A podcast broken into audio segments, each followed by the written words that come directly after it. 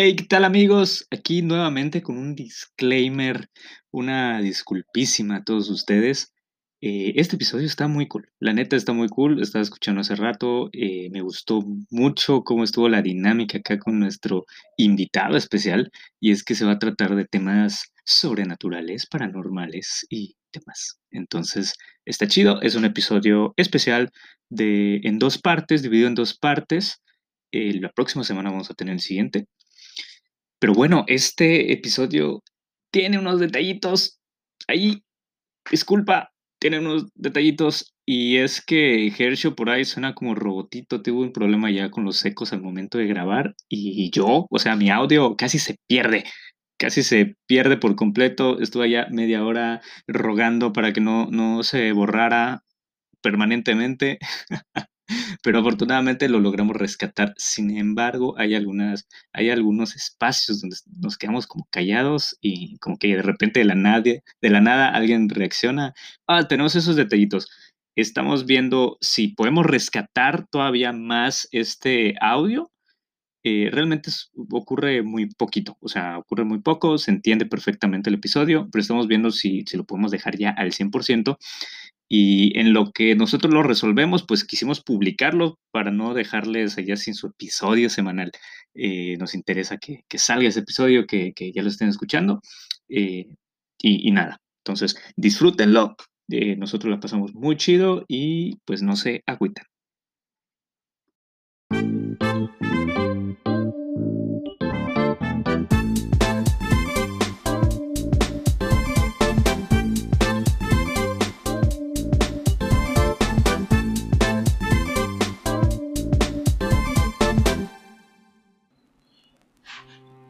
¿Qué tal amigos? Sean bienvenidos a No te agüites. Este es su podcast de pseudo divulgación científica donde semana a semana platicaremos de algún tema interesante relacionado con el agua.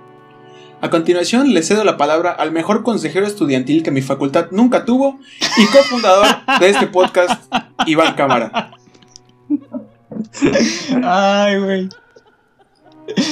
¿Qué, onda? Eh, aquí descubriendo tu intro y por qué tenías tanto miedo de decirlo. Ay, este sí, eh, un chiste allá local para toda la racita de Fiwadi. ¿Qué onda? ¿Cómo están? Yo estoy bien. ¿Y tú? ¿Qué onda? Bien también, bastante bien, bastante tranquilo. Con gusto de ya volver al podcast, güey. Dejé una semana y se hizo un desmadre. perdiste tu invicto, güey. Sí, güey. Habías estado, pero mira, sin falta, güey perdiste ya tu, estatuilla de. Eh, ¿Cómo se llama? Asistencia perfecta. Ah, mi banderilla, eh, Está bien, eh, tú presentas al invitado, yo, y yo ya, veo que estás aquí con todo. Dale, dale, preséntalo, Bueno, pues como nos gusta repetir las cosas buenas que hay en este podcast, hoy de nuevo nos acompaña el mismísimo Britney Spears yucateco quintanarroense,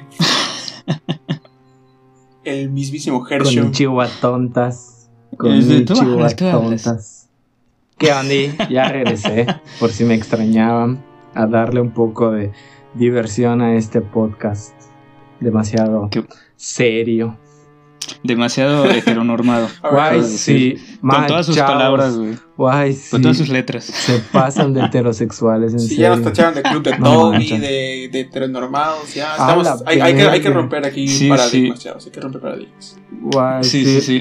Por, eso te trajimos. Por eso te trajimos. Darle pluralidad a esto. Eh, y, y, cuando te voltees, pues ya nos podemos a rezar para que no aprueben el matrimonio igualitario. Ah, pues porque es lo que hacemos Aparentemente los yucatecos. Ay, sí, chúpenla. Ay, sí, qué triste. En fin. Bueno, amigos, pues hoy tenemos un episodio especial. Un episodio especial y un episodio muy largo. Ya me inspiré, así que ahorita me van a sufrir dos horas eh, y Axel. Así que, pues, no sé. Ni pedo. Si, si, están de acuerdo, podemos iniciar. Ni pedo. He aguantado tres horas, chavo. Güey, ah, necesitamos a más en este podcast. Ok. Restos materiales y humanos de razas antiguas. Fantasmas. Brujería. ovnis y una serpiente cual basiliza Harry Potter. Eso es lo que tienen para ofrecerles a ustedes los cenotes de la península de Yucatán. El día de hoy abordaremos unas cuantas historias que han ocurrido aquí en los cenotos, en los cenotes, eh, en tono célebre por estas fechas. ya empezamos. Le quieres copiar tanto a Badía, güey, que hasta hablas mal, cabrón. Güey, sí, hoy, me inspiré en, leyendas. Hoy estoy jugando a hacer leyendas legendarias. Eh, Qué eh, y, y, como dirían, como dirían los, los abuelitos, estamos en tiempos definados. ¿sí? Precisamente estamos grabando en un 31 de octubre, que es el Día de los Niños, ¿no? El Día de Muertos. Sí. Y pues hace un clima así bien rico. Así que vamos a darle un tono acá bien, bien, bien darks. Si, les parece. Season of the Witch. Ok, pues amigos, prepárense para escuchar un poquito de todo el misticismo que envuelve estas puertas paranormales que desde el principio de la humanidad aquí en la península han despertado ciertas emociones en nuestro Prish. Para quien no sea de Yucatán, pues hay que lo investigue. P-I-R-I-X. Pirish. Pirish. pirish, pirish. Un besito en sus pirishes. Un besito en sus pirishes a todos ustedes. Eh, y pues hoy, hoy pues ya, ya ya, estamos con las presentaciones, así que pues ya, ya, saben, ya conocen aquí a Hersho, ya conocen aquí a, Axel y vamos a tocar algunos de los temas, pero lo que no conocen de Hersho es que él tiene un guardián. Precisamente por eso, por eso lo traje el día de hoy. Eh, cuéntanos, Hersho, de, tu guardián, de qué es esto. Vamos a empezar a envolvernos en, en este misticismo maya yucateco. Guay, me agarraron en curva. Bueno, no se vayan a borrar amigos, parece una historia muy fantasiosa, pero pues es bastante real. Eh, hay un poco de contexto, mi familia, mi familia paterna es indígena, de verdad ellos son, son indígenas. Eh, a mi abuelo, uno de sus tíos le regala una cruz verde. Ya saben, para los que no sepan, no son de Yucatán, las cruces verdes tienen un significado muy, importante y potente en, Yucatán y sobre todo en estas fechas de, de finados. Sí, son las que se ponen, eh, es como que el centro del altar, ¿no? Eh, tiene que ver con el cristianismo y a la vez con la ceiba maya. Maya, es un sincretismo bastante interesante. Exactamente. Pero bueno, esta es una cruz bastante grande, diría como dos metros tal vez, em, eh, pintada a mano. Nadie sabe de quién es, nadie sabe de quién la hizo, solo sabemos que ha estado en la familia durante mucho tiempo. Eh, se supone que dentro de esta cruz vive un ser, eh, un ser que todos, todas las personas que lo han visto lo describen como un mono, un mono gigante y lo único, todo negro, lo único que le ves son los dientes blancos y los ojos blancos. Eh, ¿Cuál es su función? Bueno, pues cuando nace el primogénito de alguien de la familia, lo va a visitar. Lo va a visitar y todas las mamás cuentan historias similares de cómo, de cómo eh, sienten algo cuando están durmiendo y eso las despierta y cuando van a ver a sus hijos, a sus bebés, está esa cosa ahí acechándolos y viéndolos. Y el bebé siempre o está sonriendo, se está riendo. Y en, en un caso particular, el, este ser eh, le avisa a las mamás que su hijo está enfermo. Eh, perdón. Entonces, eh, ¿cuál es la función después de que este ser visita al, bebé y, y, se va? Pues es protegernos. Ahí hay como que una, yo le digo una, una creencia ciega que tengo, que gracias a eso yo no puedo morir. Y algún día, cuando ustedes quieran, les cuento todas mis chocoaventuras, pero he pasado a morir muchísimas, muchísimas, muchísimas veces. Entonces lo que hace esta cosa es proteger a mi familia, protegernos a todos. Eh, no tiene nombre, le decimos el dueño de la cruz, nadie sabe cómo se llama. Lo único que sí sabemos es que también es muy vanidoso. Tenemos, tenemos que llevarle velas o tienes que rezarle, porque si no se molesta y te empiezan a pasar cosas no mortales ni fatales, sino que te asustan, ves fantasmas, ves sombras. Entonces ahí está este, este ser oscuro. Ya escuchando, investigando un poco, es lo que mucha gente llama tulpa. Eh, es, un, es, un, tulpa. Este, entonces tiene ahí como que un poder muy, muy fuerte. Eh, entonces les digo, suena un poco fantasioso y un poco extraño, pero pero es lo que hay, es la cruz que está en mi familia, es y es algo que, que realmente sí me siento bastante orgulloso. O sea, hay como que un tótem muy especial en, en nuestra familia que nos cuida y nos protege y básicamente. Güey, es, es tu Mushu, güey. Tú eres Mulan. Vas a salvar a. vas a salvar a Yucatán, a todo el imperio, y él es tu Mushu. Así que. Les voy a devolver la República de Yucatán. Amigos, vayan a ver ese episodio. Abro con esta anécdota precisamente para envolvernos un poquito en toda esta cuestión mística. Pero sobre todo también para preguntarle a Axel, Axel, ¿tú crees en cosas paranormales, sobrenaturales? Sí, sí creo, claro que creo, He visto, he visto algunas cosillas que, me han hecho creer. Ok, ok. Eh, a mí, según yo, no me ha pasado nada. Luego, si me pongo a recordar un poquito, igual hay como negación allá, pero no, no sé. Realmente no sé. Pero, pero, pero vamos a darle a este podcast. Cero miedo, cero miedo. cero miedo, cero miedo.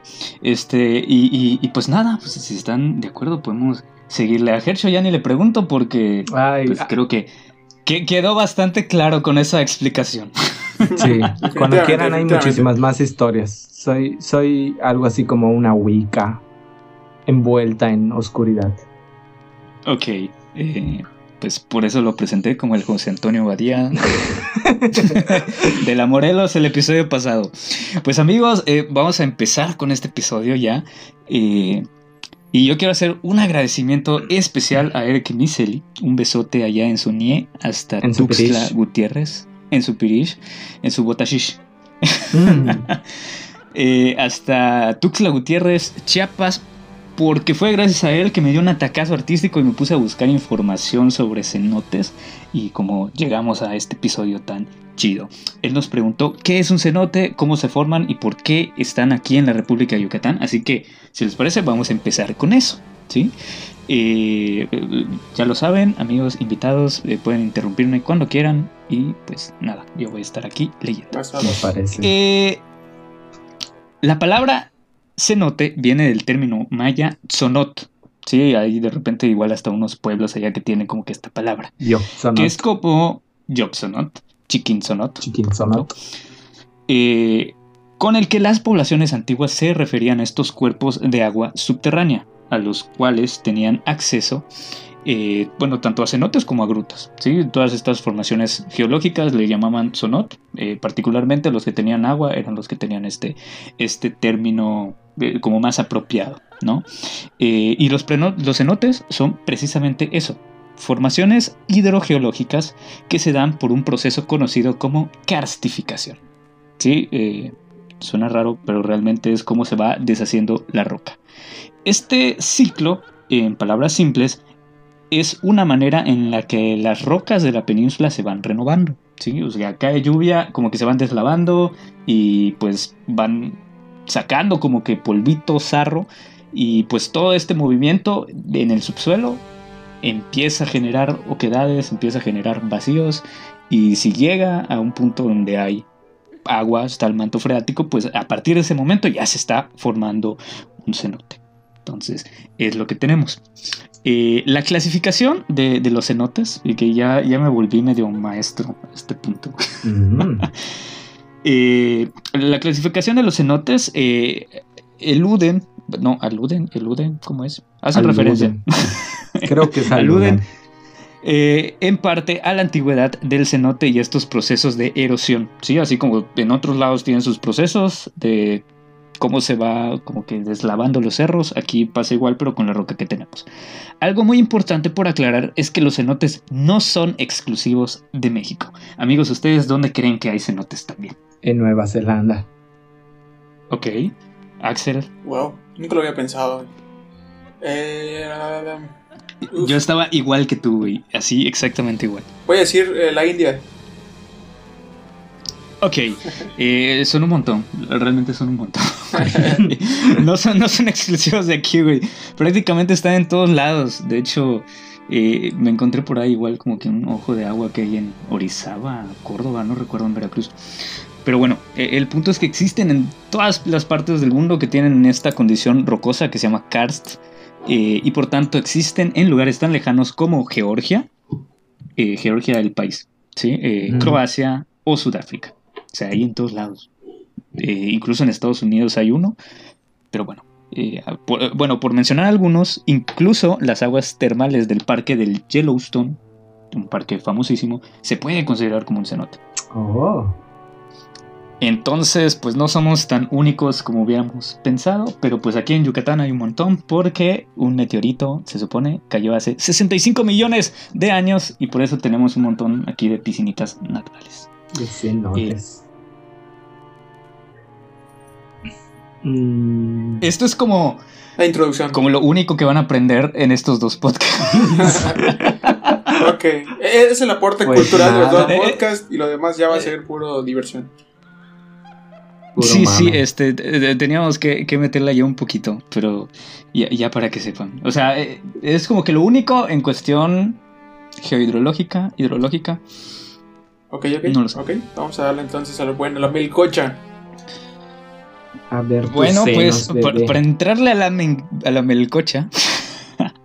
primero hay que empezar a hablar un poquito de la mística maya, así que también les vamos a aportar algo en cuanto a información cultural. ¿Te, acuerdas que lo estudiamos, güey, Hercho? Bueno, igual Axel, ¿no? En, la prepa. En la prepa, en la primaria, en todos lados. En todos lados, porque estamos muy orgullosos de nuestros cenotes. Sí. Entonces, vamos a explicar un poquito de la mística maya antes de, de meter. Este es como que el tema que inaugura a los cenotes. El sentimiento místico hacia los cenotes no es nuevo. De hecho, ya los mayas consideraban a los cenotes como una especie de portales hacia el inframundo. Recordemos que los mayas tenían una, una mitología bien estructurada. Y no es que sean equivalentes, pero este mundo, o sea, este inframundo llamado Xibalba, sería un homólogo al infierno eh, judeocristiano, o sea, pues al que le tiene miedo tu tía, básicamente. tu tía eh, al Hades griego o al Mictlán mexica. Entonces cumple como que con esta función dentro de la mitología. ¿Sí? Eh, el Xibalbá tiene varias deidades asociadas conocidas como los señores, o sea, los señores de Xibalbá. Y además la cultura en sí alaba y veneraba, eh, alababa y veneraba a Kisin, que es Un, dios maya, ya el equivalente al, diablo. ¿Se acuerdan de esta caricatura, güey? Es, que acá tenemos una ah, caricatura ah, ah, que, La gruta de la luz. ¡Qué malo soy! ¡Qué malo soy! Ma, ¿qué pasó allá, Hatsaga? Ay, lo siento por estas referencias tan yucatecas. Eh, pero el chiste es que el Kisin era un, el equivalente al diablo, ¿no? O Apuch, que también son entidades relativas. Según yo, son distintas, güey. sí, Kisin y Apuch son diferentes y no hay que confundir tampoco. O sea, lo podemos poner como equivalente, pero el Kisin no es el diablo. O sea, definitivamente no es el diablo. Ok, eh, eh, amigos, este, aquí eh, quiero hacer la aclaración de que no soy antropólogo, así que discúlpenme si, si hago algo mal. Yo tampoco, pero he investigado mucho. Y yo igual traté de investigar, pero pues igual. Sí, así que si algún antropólogo escucha esto, no nos puede apedrear. O, háganos virales en redes, igual, y, eso sería mejor. Como Lady algo, no sé. Como Lady Pip. Lady Pip. E, en general, la muerte y el respeto hacia, la, hacia los que ya no están con nosotros sigue vigente a través de nuestra cultura mestiza como es el Hanalpishan, que amigos, no es una comida, no me importa lo que diga Gatel, no es una comida el Hanalpishan. No dijo Gatel, güey. Lo dijo una Morra Secretaría de Salud. No, sé quién tonta lo dijo. Que es un tamal, dijo que es una especie de comida de tamal, no sé qué escuché que dijo. eso no es el Hanalpishan. Es que Hanalpishan literalmente significa comida de las ánimas. Pero no es una comida, es como le llamamos a la celebración. O sea, sería como el banquete de, de, ¿cómo se llama? De, las almas. Lo que usted, lo que en el resto del, del, mundo y de México se conoce como Día de Muertos, aquí diríamos que es Hanal Pishan. Eh, Exactamente. Nosotros como que nos adaptamos un poquito al, al, resto del país y se supone que Hanal Pishan es el 31, 1 y 2 de noviembre. Pero en realidad el Hanal Pishan es todo el mes de noviembre. Es todo el mes de noviembre. Son los tiempos definados, como decían los abuelitos. Sí. Y, ok, entonces, eh, pues esto sería Precisamente el Hanapishan es un homólogo al Día de Muertos del centro del país, pero con más pibes y cruces verdes como la de Hershey. Mucha comida. Mucha comida. Eh, algo que quiero aclarar es que originalmente quería escribir un episodio más de historias de Medo, como de origen maya. Sí, pero la verdad es que las historias mayas de Mellito allá. pero la verdad es que las historias mayas son tan bien estructuradas que no son leyendas, güey, son mitos. O sea, le dan una explicación a algo, eh, tratan de, de, comprender su entorno, la naturaleza, todo. Entonces realmente pues, los, los, ¿cómo se llama? Seres que existen en la mitología maya son eso, cumplen un papel. Entonces no es como que se vayan a salir para asustarte ni nada de eso. Entonces, por eso es que estamos haciendo. Eh, sí, bueno, eh, vamos a cerrar con uno que sí, pero por lo pronto, por lo pronto, este son pues estos seres mitológicos, ¿no? Eh, precisamente vamos a cerrar con uno de esos, no sé si en este episodio o en el siguiente. Y yo me sigo para, para ahorrar tiempo. Dale, dale, dale, corre. Las cuevas y cenotes eran vistos como ventanas al mundo de los muertos. En este lugar moraban dioses, antepasados y seres sobrenaturales, más o menos como el mundo espiritual de Avatar. El Xibalbá se ubica físicamente debajo del subsuelo y por debajo del agua. Ah, aquí les tengo una referencia excelente. Linda Schelle, creo que sí se pronuncia, o Shell. Y David, no lo sé, Linda Shell y David Friedel me imagino que así se pronuncia, afirman que en el periodo clásico los mayas creían que los habitantes del inframundo vivían de cabeza y que al ponerse el sol, el Xibalbá rotaba sobre la tierra para formar el cielo nocturno. yo me imaginé a Piratas del Caribe. Sí, sí, algo definitivamente. Así. Algo así. Entonces algo así es el Xibalbá. Eh, ya me perdí. Que los cenotes pero los cenotes, Pero los cenotes también se consideraban lugares de nacimiento de vida, contenedores de agua virgen llamados Sukujha y eh, un punto de origen de linajes. No sé si ustedes están ejemplo con los líderes norcoreanos, güey. O sea, según estos vatos, ellos vienen de un monte. No me acuerdo de cómo se llamaba el monte, pero vienen de una montaña como que desde el abuelo y, ya estamos en el nieto. Entonces, más o menos algo así representaba, pues, algún cenote en particular para los linajes mayas. Algo así. Ah, no sabía eso. Yo tampoco. Eh, la visión del agua. Estuvo muy enriquecedor mi comentario, ya lo sé. Eh, la visión del agua como punto de encuentro místico con otras dimensiones también se da en las culturas asiáticas y la vemos reflejada en los espíritus japoneses de los ríos. No sé si se acuerdan del viaje de Chihiro. Los, capas. No sé si, se llaman. Yo puse como del viaje de Chihiro. ya hay muchos, existen muchos. Sí, sé que hay muchos y, no me quise meter tanto allá, pero es un equivalente. Sí, eh, e incluso en películas como El Aro. Hay un pozo, ¿no? Sí, Sadako o Samara Ok. Me hablaste en otaku. Samara es el personaje. en japonés y Samara en... La morrita del pelo lacio, Sí, Samara se llama en la versión en, occidental y Sadako se llama en la versión nipona. Ok, pues más o menos así. O sea, no es exclusivo los mayas.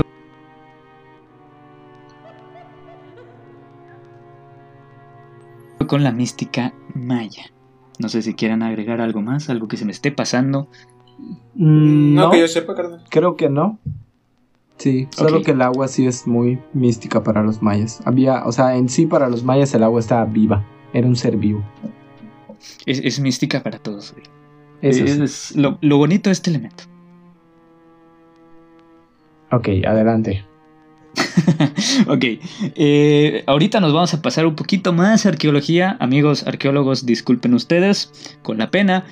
Y pues bien, Además de los mitos mayas, es bien sabido que las prácticas rituales de esta cultura eran ciertamente particulares. ¿Conocen el cenote sagrado de Chichen Itza?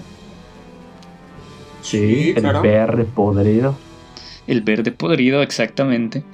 Eh, pues Chichén es un conocido centro religioso y militar y fue el más importante en su época, creo que fue el postclásico, en Yucatán. Entonces, eh, la arqueóloga Carmen Rojas del INA ha publicado en la revista Ciencia y Cultura que, que, solo entre 1960 y 1961 se encontraron restos óseos de por lo menos 42 llenas de un salón de clase. Eso me recuerda y, para mí que se queda corto. Eso me recuerda a la película El Dorado, y Cuando decían Ashivalva y tiraban todo al fondo del cenote. Güey, precisamente Digo, es, es ya una mezcla de todo, me parece que entre peruanos, o sea, incas, mayas, mexicas, mayas, mezclan de todo para crear una cultura. Para hacer el perfecto una cultura mesoamericana, indígena, algo así, sí, para los gringos pero sí hacen muchas referencias a eso. En las aguas del cenote sagrado de Chichen Itza se estima que existen muchísimos, muchísimos aún por descubrir. Algo curioso es que la mayoría de los restos encontrados, y aquí les digo, ustedes, eh, ¿por qué dirían que, que estas personas? De, entrada ya, ya, les spoilé que es un sacrificio, pero por ustedes, ¿por qué dirían? O sea, ¿qué, qué han escuchado ustedes de los sacrificios mayas? Que sacrifican vírgenes. Ok, Axel. Que sacrifican guerreros también. Ok. Lo mismo, es lo que sé. Que sacrifican vírgenes, que sacrifican guerreros. Por dos, ok. Eh, perfecto. Y, es que sí, o sea, yo igual. Bueno, digamos que lo primero que, nos explican cuando vamos a uno de estos sitios es la cuestión de las doncellas. Que, que sacrificaban a vírgenes como pues un ofrecimiento allá. Entonces vamos a platicar un poquito de esto. Eh, algo curioso es que la mayoría de los restos encontrados corresponden a hombres. ¿Sí? Entonces oh. esto desmitifica un poco la idea de los sacrificios de doncellas como la única razón de, de, pues, estos restos humanos. Ahí se escuchan una batería, a mi vecino se le ocurrió que era buena idea tocar batería en este momento. Si escuchan a un perro, a mi perro se le ocurrió salir a ladrar. Sí, sí, sí, estamos con todo el día de hoy. Eh, pues nada, ayúdanos allá con, la edición, Axel. Ay, me rifo, ay, me rifo. Uy, carnal, tienes un redoble de tambores bien denso. ¡Hala! Uy, Bestia, sí. Not quite my tempo. Not quite my tempo. Ay. No hay pedo, dale, tú dale, güey. Pues ahí aumentamos, el, aumentamos el background, güey. Eso no creo que tenga derechos de autor, tú dale. Es más, sí, sí, sí, no tiene derechos de autor. Es más, tú ponle, tú ponle, no le pongas fondo esta vez, güey, eso suene. Ay, vamos con, Carmen Rojas, que no ha terminado de dar su, explicación. Pobre Carmen. Este, sí, pobre Carmen, la tenemos aquí en visto. Y es que eh, la idea de los sacrificios de doncellas es como que la, la, la que está aquí desmitificando Carmen. Eh, en esta publicación también se señala que habían tres tipos de sacrificios en los cenotes. A los primeros se les conoce como propiciatorios y eran donde los mayas pedían algo a sus dioses eh, y se conocían, los más conocidos son los que se hacían en honor a Chak, eh, porque pedían lluvias, donde sacrificaban niños, ya hay allá un tema eh, que, le hubiera encantado a los españoles como justificación para invadirnos, y es que mientras más lloraran los niños en el sacrificio, tenía más valor pues eh, el ritual. Eh, otro sacrificio importante precisamente también mencionado en El Dorado es el sacrificio por los juegos de pelota. A ciencia cierta, ¿ustedes qué creen? ¿Quiénes se sacrificaban? ¿Los ganadores o los vendedores? Los vendedores. Los vendedores. los, que pasaban con chicharrones de muerecitos. Caguate pepita. Caguate pepita. Los que pasaban con sus cueritos. Allá una referencia más céntrica. ay. Mira, mira, mira, mira. Hay que ser incluyentes, amigos. Ay, el chilanga, la chilanga. El poch chilango. Hasta donde sé, hasta donde sé el sacrificio a los ganadores, ¿no? Ok, eh, pues no se sabe. a los dos. La realidad, a los dos. a los dos. La realidad es que no se sabe todavía. Bueno, cuando menos hasta cuando hicieron esta publicación no, no se sabía si eran los vencidos o los vencedores.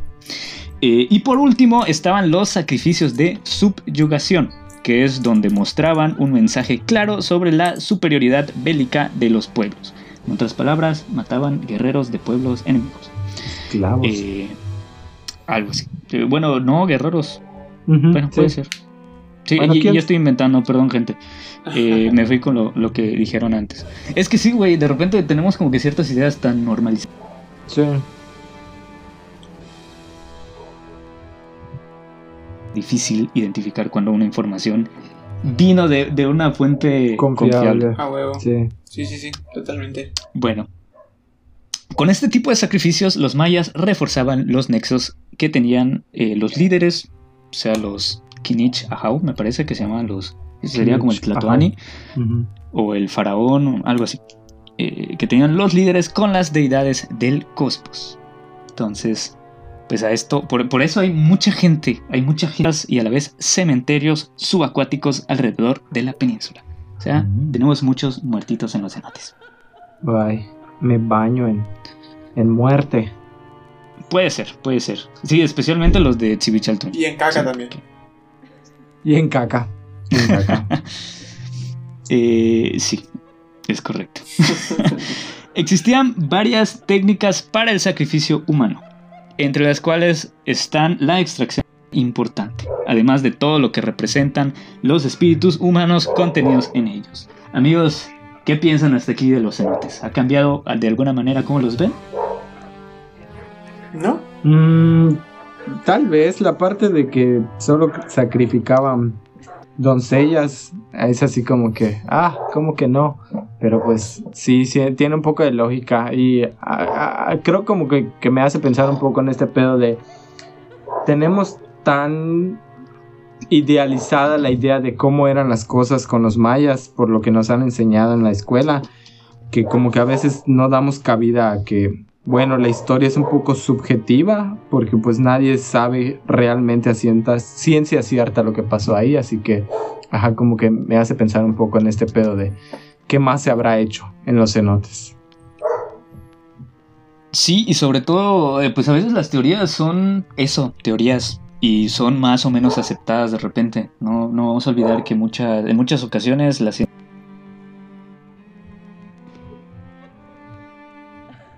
una verdad y luego nos damos cuenta que no. Sí, ejemplos hay de sobra, güey. Sí, el modelo heliocéntrico del... Por ejemplo, eh, ¿cómo se llama? Ah, la, se me, se me está... la teoría de los humores de, de los doctores de, de antes. Sí, sí es cierto. Sí, la teoría de los humores también. Entonces hay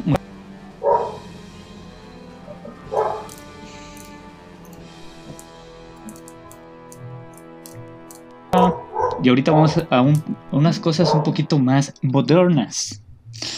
Como, como podremos ver. Ok.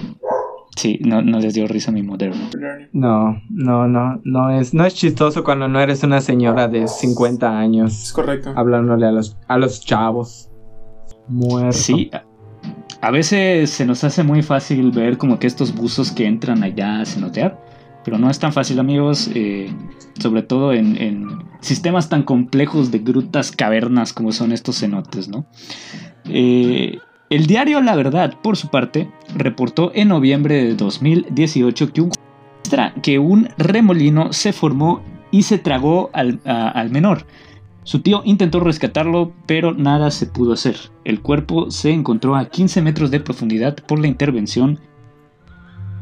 Wow. ¿Tienen algo que decir de este caso, amigos? Sí. El, hay que aclarar algo, amigos, que no saben o que no han visitado un cenote.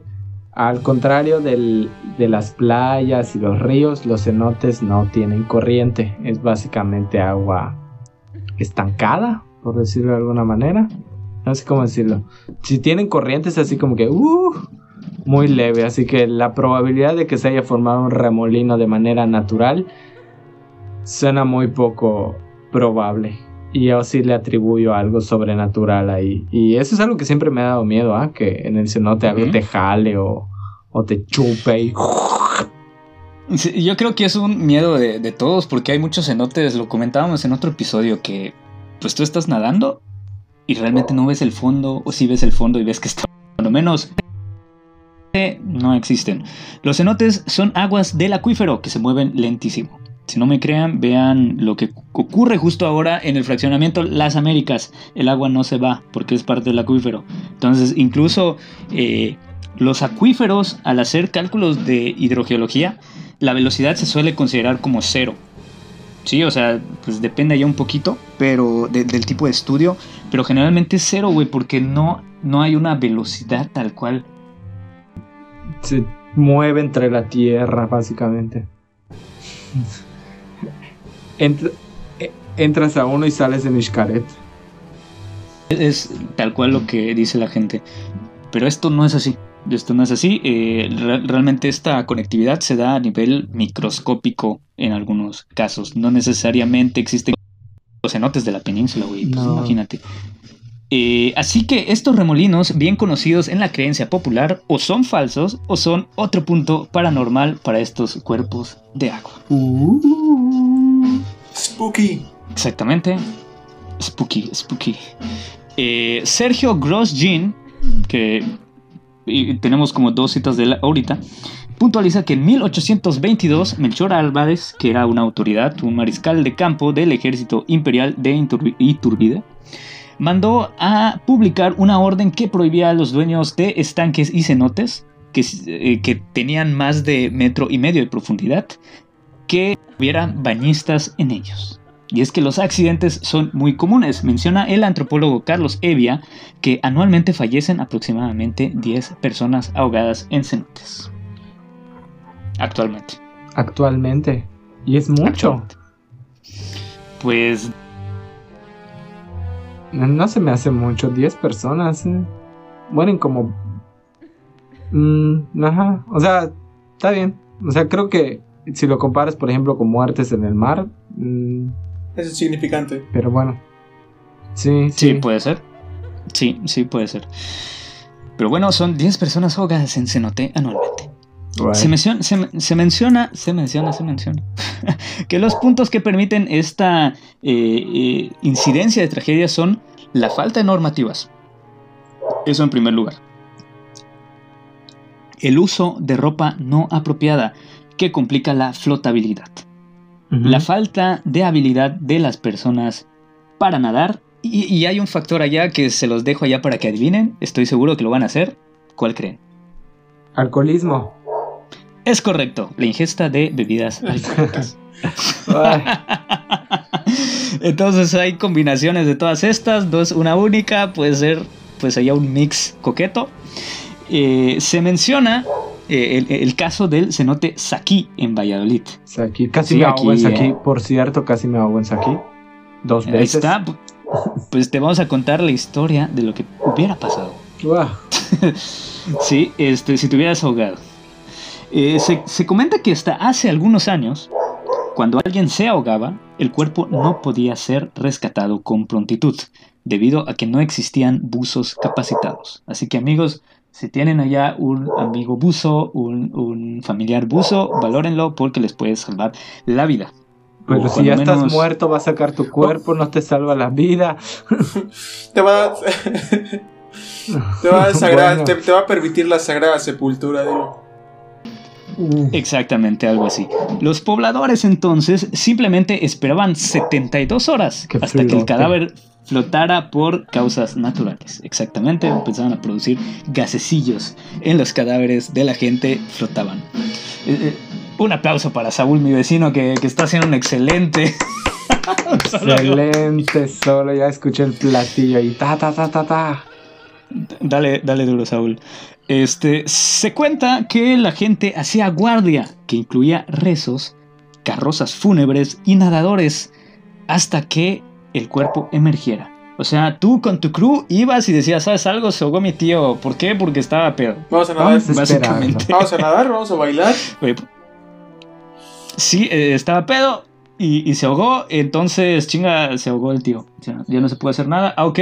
Este, ¿sabes algo? No seas malo. Reúnete con la familia, con toda la banda. Vayan allá a meterse el cenote porque Tienes 10 minutos para recoger a tu tío, o si no va a volver a hundirse. Hola. Vaya, hubiera estado chido ver eso. Así como que estés ahí bien y de repente sale el muerto. Y corre tiempo, 10 minutos. ¿Quién se lleva el premio? Ya, sí. Guay, hubiera sido Algo así un buen juego. ¿Quién saca al muerto? sí. Eh, eh, entonces, lo, lo, que ocurría en esos casos es, pues, esto. Y una vez que lo sacaban, pues ya llevaban su, su carroza fúnebre al muerto. Pues se dan esas cosas, ¿no?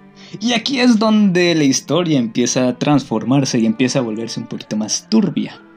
Porque es justo en este momento, amigos, cuando empezamos las historias paranormales.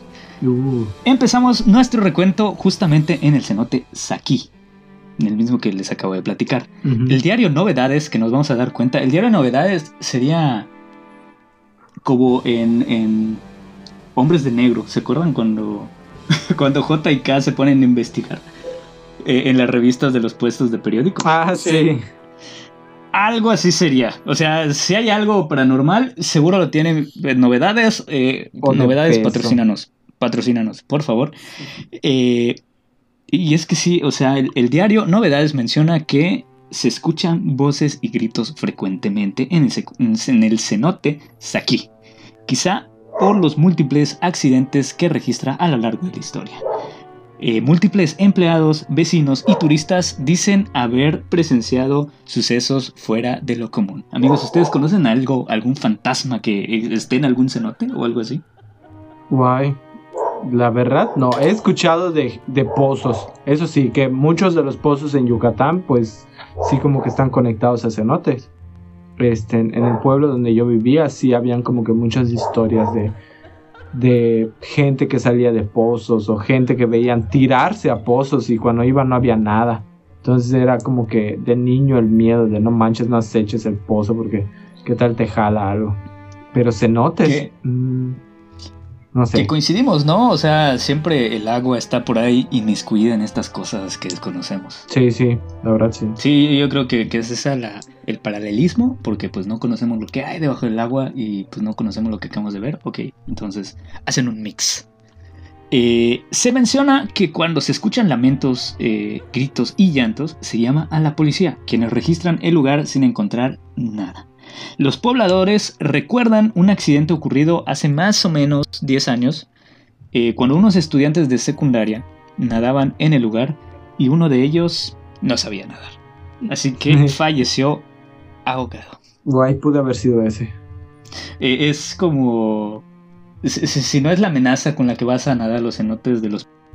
Eh, la historia de terror, ya sabes. Sí. Que, que, se cuenta entre los chavitos. Y Mucha gente acudió a ver este accidente. A partir de entonces, dicen, se escucha sujeto, del, sujeto, del suceso. del sujeto tampoco. Es, lo que comentó una sujeta. es lo que comentó una sujeta. es lo que comentó una vecina de, de allá de Valladolid. Guay. Como mencionamos, los accidentes del sitio se relacionan con personas alcoholizadas que no saben nadar, entonces pues vamos a hacer allá un advertising. Amigos, si toman, no manejen, no naden, no vuelen, no nada. Y este fue el gobierno del estado. Su tía la cristiana. Algo así. Un ex empleado. Wow. Desaparece entre las piedras. Ma. Ese está padre. Ese, está, muy padre. Sí, eso está chido. Y pues precisamente eh, ahí, les va, ahí les va, ahí les va. Eh, esto me lo imagino con acento yucateco así bonito. Cuando entré a trabajar en el cenote lo vi por primera vez. Y pensé que pertenecía a algún espectáculo para los turistas. Pero no fue así. Luego me dijeron que eran las almas en pena de las personas que fueron sacrificadas en el cenote durante la época de los mayas. Esto fue lo que nos dijo allá, lo que dijo un ex empleado. Excelente caracterización. Correcto. Y yo lo sé. Buena dramatización, buena dramatización. más adelante vamos a tener uno. Ah, quizá para la segunda parte, pero, pero no importa. Vamos, vamos. Este periódico indica también la existencia de corrientes fuertes que arrastran a cualquier persona. Lo que ya dijimos que es hidrogeológicamente imposible. imposible. Improbable. Sí. Pues, no, yo diría imposible. Yo también diría imposible. Sí. Sí. O sea, tendría que haber algo así. algo así. Tendría que abrirse la tierra para que se llene el vacío de agua y chupe todo alrededor. Y si se fuera uno queda más abajo y de repente se abre. No lo sé. No lo sé. o sea, ¿cómo, cómo, cómo? Que se forme una oquedad debajo de la oquedad que ya existe, que es el cenote, güey, y eso es que se llene de madrazo. Puede ser. No lo había pensado. Puede ser es una, algo explicación improbable. Más lógica. Es improbable, pero no es imposible. Mm, bueno, has ganado, has ganado en beneficio de la duda para Axel. de hecho, sí, sí podría ser. Sí. Ok, dejémoslo que es improbable. Ok. Otra situación recurrente cuando ya empezamos este segundo subtema, así todo bonito, eh, es encontrar restos de rituales de brujería. ¡Wow! Se han localizado en Saki muñecos con alfileres, rosas negras, fotos con personas, eh, fotos con eh, fotos de personas con lazos y demás. Una amarra. Sus amarres allá. Las las y los valles, vallisoletanos. Vallisoletanos. Vallisoletanos. Están haciendo sus amarres allá. Es de. Gente del lugar afirma que el cenote Saki tiene tanto poder que hasta brujos de Catemaco han llegado a hacer rituales o ceremonias específicas. Hercios, yo sé que tienes aquí un comentario, dilo sí. amigos, si ven rosas negras, eso es falso, no es brujería. Alguien les está engañando. Si alguien llega y le, contratan a una bruja y les habla de rosas negras, huyan de ahí, esa bruja es falsa, completamente falsa, charlatana. Pero sí, efectivamente los, los cuerpos de agua sí son como que muy recurrentes en rituales eh, de brujería.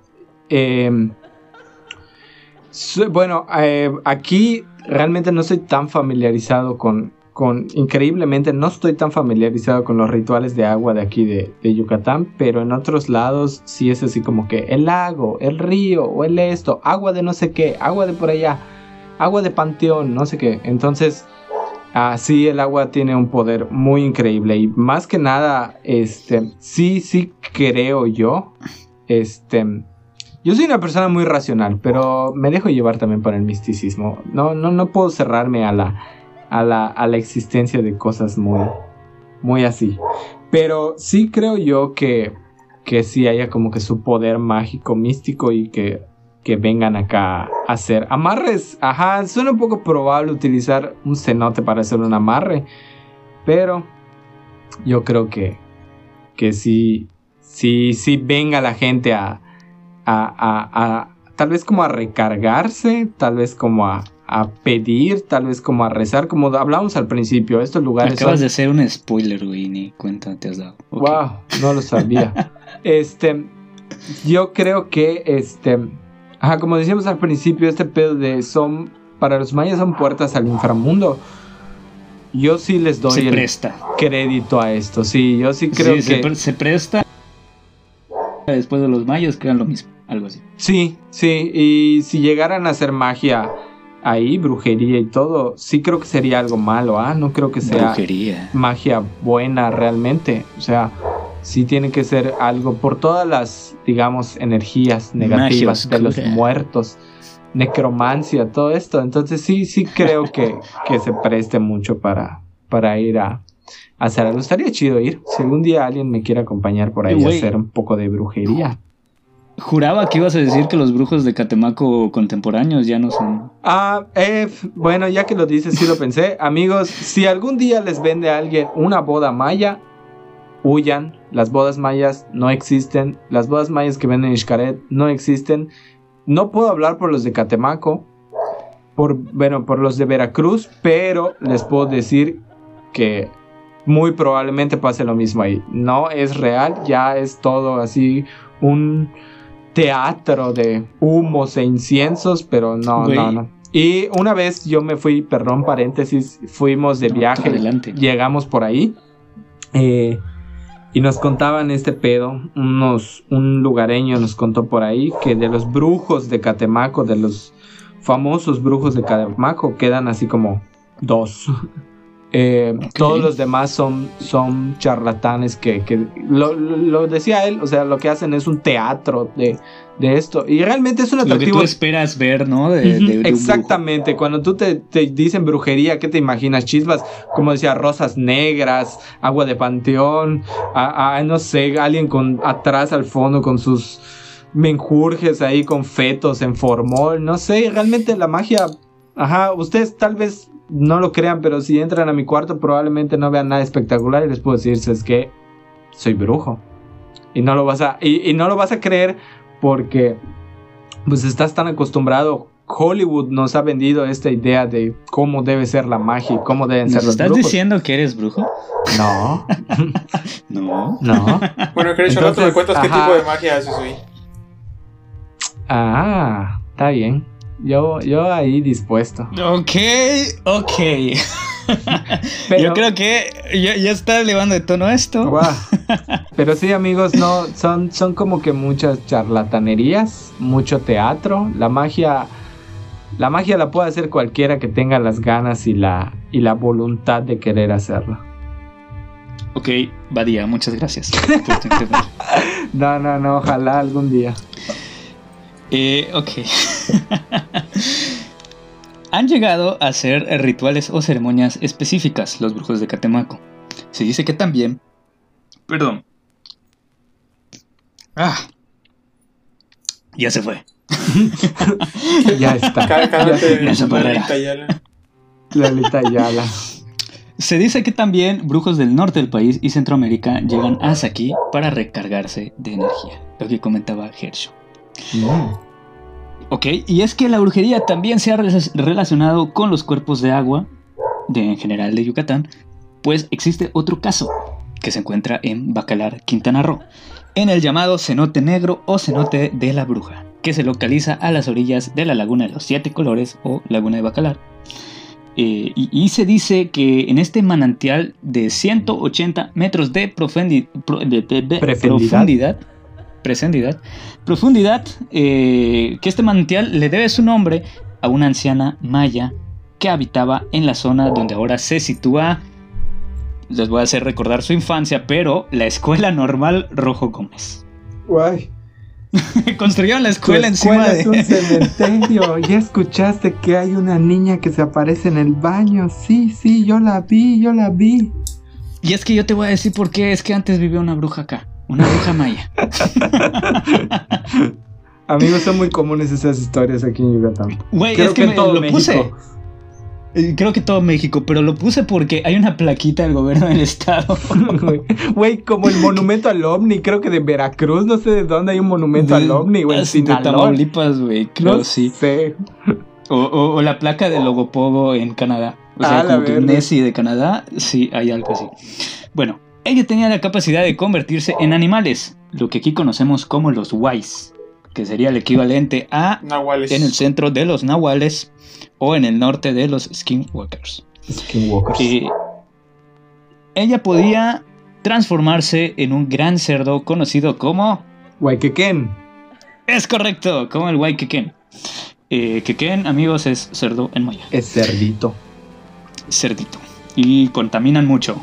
Guay, como que los cerditos contaminan mucho. Los cerditos en Maya contaminan mucho. Allá, eh, eh, eh, wink, wink. una vez, una vez empezó los trabajos de construcción, la bruja desapareció después de ser exiliada por las autoridades de la zona.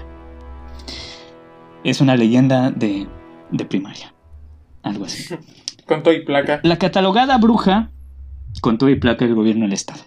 La catalogada bruja a sus 98 años se consideraba una de las mujeres indígenas más longevas del lugar. Y abandonó y no abandonó, perdón, Bacalar ni siquiera durante la época de la guerra de castas, o sea, una guerra civil que hubo acá en Yucatán. A pesar de esto, el delegado del Desde entonces existe la creencia de que todo hombre que pisara esas tierras se suicidaría o contraería una fiebre tan fuerte que sería imposible curarle. Coronavirus. Coronavirus.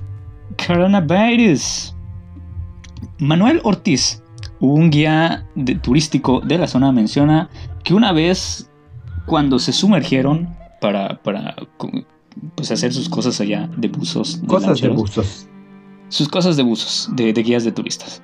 Encontraron frascos utilizados para realizar amarres. Guay. Esto, esto nos habla más de la creencia de la gente que le atribuye poderes paranormales. Recibimos a Saúl de nuevo. El punto número uno es que la gente le atribuye poderes paranormales. más al sitio, ¿no? Que, a la leyenda.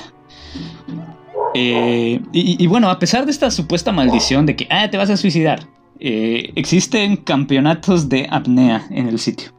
O sea, hay deportes que se hacen allá, hay buceo, hay snorkeling eh, y pues han sido realizados en este cenote. Sin embargo, el lanchero menciona que él no cree en estas cosas, pero que las aguas del lugar guardan muchos secretos. Guay. Y, y misterios que a veces es mejor dejarlos allí guardados. Confirmo. O sea, culo. Es algo así como un como un gnóstico. Como un agnóstico, perdón. Sí, sí, sí. Algo así, algo así. Eh, no recuerdo qué filósofo o qué persona decía que, bueno, voy a creer en todos los dioses para que al menos uno le pegue. algo así. Este, quizá lo más importante de este tema es que los artículos de brujería de poder dudoso representan y, acá voy a hacer una mención igual a Isa Coronado, que me estuvo mandando allá videitos de, su hermano, que es espeleólogo, o sea, puso. Está guapo. Eh, no lo sé, tendrías que verlo, si quieres te paso. Dale. Te, paso el contacto una vez con consentimiento de Isa. Dale. Todo con consentimiento, amigos. No, no, Todo con consentimiento. No se vale la violación en estas cosas. Así es, en ninguna cosa. Correcto. Eh, bueno, eh, bueno, estos artículos de, brujería representan una contaminación real en los cenotes. Independientemente de si su poder es cierto o falso, la contaminación es real, amigos. El, medio Yucatán ahora publicó en diciembre de 2018 un caso del cenote eh, Ekbis en Joctún. Eh, allá creo que la regué, güey. ¿Por qué? Me suena raro. Ekbis ah, probablemente. La verdad te mentiría, según nosotros, yo soy de Hoktun, amigos. Bueno, viví en Hoktun mucho tiempo. Según nosotros, no tiene un nombre. O sea, realmente es el cenote de Hoktun. Oye, vamos al cenote, vamos al cenote. Eh, pero no, nunca supimos que tuviera un nombre. Ok. Pues bueno, les mentí. Este es otro apunte importante técnico para que ustedes conozcan. Bueno, en Hoktun, Yucatán, se extrajeron cerca de media tonelada de residuos sólidos eh, en este cenote. Es el cenote más puerco que en la vida hayas visto, en serio. Sí te creo, muy, sí te creo. sucio. Ahí va mucha gente a mamarse, a drogarse. Entonces sí estaba muy sucio. Hacer rituales de brujería, aparentemente. Ah, también. también. Eh, uno de los trabajadores, después de encender e iluminar el sitio, pues de todos estos residuos sólidos, porque eso sí, o sea, nosotros conocemos como que la parte pública de los cenotes muchas veces, pero hay otra que no vemos. O sea, depende de los cenotes, hay zonas como que menos accesibles. Accesibles. Eh, y, después de, de, identificarlo y percatarse la cantidad de basura que ahí se encontraba, exclamó, nunca nos habíamos imaginado que esté tan cochina la cueva. Algo así. Qué, qué hermosas caracterizaciones, en serio, estoy... que siento que lo estoy viendo, lo estoy escuchando. Más sí, chao. Más cine. Eh, diversas fundaciones, espeleólogos, espeleobusos y autoridades eh, contribuyeron para tratar de rehabilitar esta zona, donde existían especies endémicas conviviendo con los objetos de hechicería y cochinería en general como son latas, botellas, plásticos, metales e infinidad de elementos contaminantes. Por eso les digo que no crean en esas cosas de brujería. Si de verdad existiera algún brujo maya en esta época, que si hay tal vez, no te, he tenido la fortuna de encontrar alguno aún, esos vatos cuidaban y preservaban la naturaleza a madres y sabrían que no tienen que estar tirándole mamadas al agua más que gente para sacrificar. es correcto, sí, pero eso porque es contenido orgánico y pues no hay pedo. De todas maneras sale a las 72 horas. Más adelantito. Perdón, De todas maneras sale a las 72 horas. Ah, además, sí, lo puedes ir a buscar ahí. Te da, te da una segunda chance de, de recuperarlo y evitar pues, contaminación. contaminación. Aunque sea biológica. Y pues sí. Otro cenote que figura en la lista de hechizados es el Sabakha, uno de los más grandes de Yucatán. Ay. Así es. No, no, no. Pero de este vamos a hablar en el próximo episodio. ¡Wow! Sí, este, en el próximo episodio tenemos muchas cosas, amigos. Tenemos ovnis, tenemos. Tenemos de. ¿qué, ¿De qué hablamos? Fantasmas, ovnis. Ah, y, y un invitado allá mitológico. Así, así es, amigos. Y nada, pues yo creo que con esto estamos terminando la primera parte de los misterios en los cenotes. Uh. Güey, ya es tu, tu dimensión desconocida, güey. The Twilight Zone. Un Solved Mysteries versión ¿Cómo era? Yucatán. Algo así, güey. Este, Martín eh, Mister retomando, Yucateco. güey, retomando lo de la fuente confiable para los hombres de negro, igual la, la revista Misterio, ¿se acuerdan de esa? Guay, El, pinche revista el, el- cubanera. el editor, güey, iba a la vuelta de casa de mi abuela, güey. No Ah, manches, voy a preguntarle de, de cenotes. Ah, pues. Yo quiero conocer a esa persona. Ah, pues Guay, le creo más a esa revista que a Carlos Trejo. Yo igual. Sí, la neta sí. E- ellos documentaron la mujer loba que hubo. Ellos tienen su museo Guay, paranormal, yo museo yo viví ese pánico, amigos, la mujer loba. Tú, tú viviste ese pánico en Joctún, En precisamente. Joctún y ahí era así de, no manches, 10 de la noche, corre porque te va a comer la mujer loba. Ok, pues sí. Sí, sí está complicado vivir en Yucatán, una infancia donde puede ser pues comido por un críptido. Devorado por un críptido, ahogado por cenotes, que te pega un Hay mal de todo, aire. hay de todo, pero de esto vamos a seguir platicando en el siguiente episodio. Ya llevamos ya una hora, así que pues nada, seguimos aquí y pues síganos en redes, ya, ya saben, estamos como No Te Agüites MX, ahí estamos publicando, ya empezamos a publicar nuestros datos allá curiosos para que ustedes Ah, ya, tengan. ya lo vi, ya no es solo una página tonta y aburrida. Sí, Es correcto. exactamente, ya no somos una página tonta y aburrida, ahora tenemos datos. Ahora somos tres páginas Entonces, tontas y vamos a estar aburridas. sacando datos. Ahora Tenemos- somos dos páginas. Ahora tenemos datos tontos y aburridos también para que ustedes consulten. Y nada, pues aquí estamos y no lo olviden amigos. El agua es la fuerza motriz de la naturaleza Y también mata. y, y también mata. Y también de la brujería y también de la contaminación aparentemente. Sí. Pero no, la contaminación. No es la fuerza motriz de la cuenta. Pero- Pero, bueno, se entiende lo que quieres decir. Pero si llega a ser lo suficientemente cochino, igual y se genera un maremoto o algo así, no lo sé, ya estoy diciendo tonterías. Amigos, nos vemos hasta la próxima semana con la parte 2. Chao. Dios.